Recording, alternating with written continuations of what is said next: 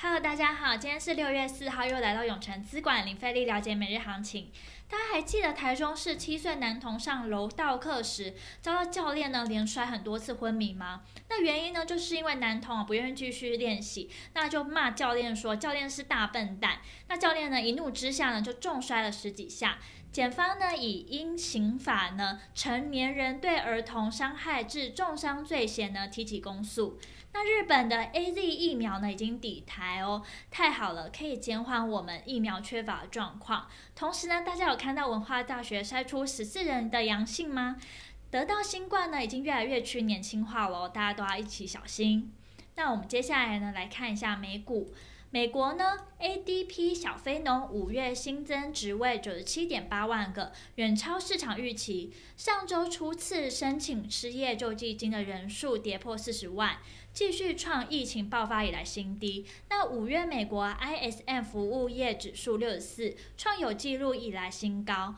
订单积压指数呢在攀高峰，投资人正消化强劲的经济资料，以及呢一定的通膨压力，并思考这是否会改变费的缩减量化宽松的时机，让股市呢有波动哦。而科技股呢拖累标普五百和纳斯达克指数，美股四大指数啊全部皆下跌。道琼跌了二十三点三四点，纳斯达克指数下跌一百四十一点八二点，科技五大天王呢皆全部下跌，其中苹果下跌了一点二二 percent，亚马逊下跌一点四五 percent。那我们接下来看台股。受到美股四大指数收黑影响，加上国内疫情，大盘一度跌百点，开低走低。航运呢，因疫苗陆续来台，以及有民众想快点打到疫苗，因此赴美航班需求攀升。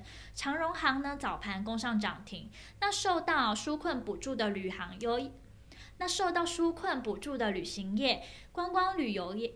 观光旅馆业股价呢有所回升，包括王品啊、新天地、国宾、远雄来均大涨逾半根停板。那货柜三雄中呢，阳明人吸引资金进驻，上涨二点六 percent，但长荣啊、万海回档下跌二到三 percent。而大型全值电子股遭压，金融、船产普遍表现疲弱，盘中一度跌破一万七千一百点关卡，尾盘跌势收敛，中场下跌九十八点七五点，收在一万七千一百四。七点四一点，成交值呢来到四千三百七十六点二七亿，三大法人合计卖超一百六十三点六七亿，外资卖超一百六十六点四九亿，投信卖超零点四三亿，自营商买超三点二五亿。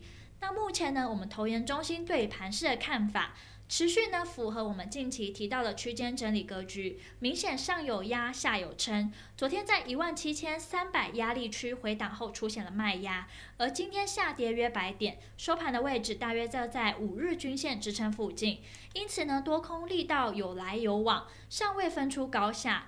而价量结构上，今天是价跌量缩，代表卖压没有很重，因此就技术面而言，下周还是有可能维持震荡整理盘势。盘中的热门产业呢，包含了观光、玻璃以及货柜承揽。那我们投研中心呢，对未来的趋势及展望。短线上市场啊，多观望今晚公布的美国非农就业数据。若经济数据呢大幅优于市场预期，市场很可能会预期联准会升息的速度加快，而导致呢美股的回档。因此晚上的美股反应很可能就会决定下周台股的方向。目前来看，有较大几率跌破五日线后进行修正。若跌破区间呢，则操作上就要缩手一些。那听到这边，相信大家一定在了解完国际跟台股状况，更希望知道说怎么对自己的投资有帮助。那记得我们稍后六点，我们永诚资管张太一分析师会详尽针对盘中热门族群解析，包括二六一零华航、三五四五敦泰、一七三二毛宝、八零四四网家，敬请期待。那今天永诚资管零费力了解每日行情就到这边结束，祝大家可以赚饱饱。喜欢我们可以订阅，按下小铃铛。想更了解。我们永诚资产管理处欢迎到我们的粉专及我们官网，那我们下周见喽！记得准时收看我们永诚资产管理处等你哦。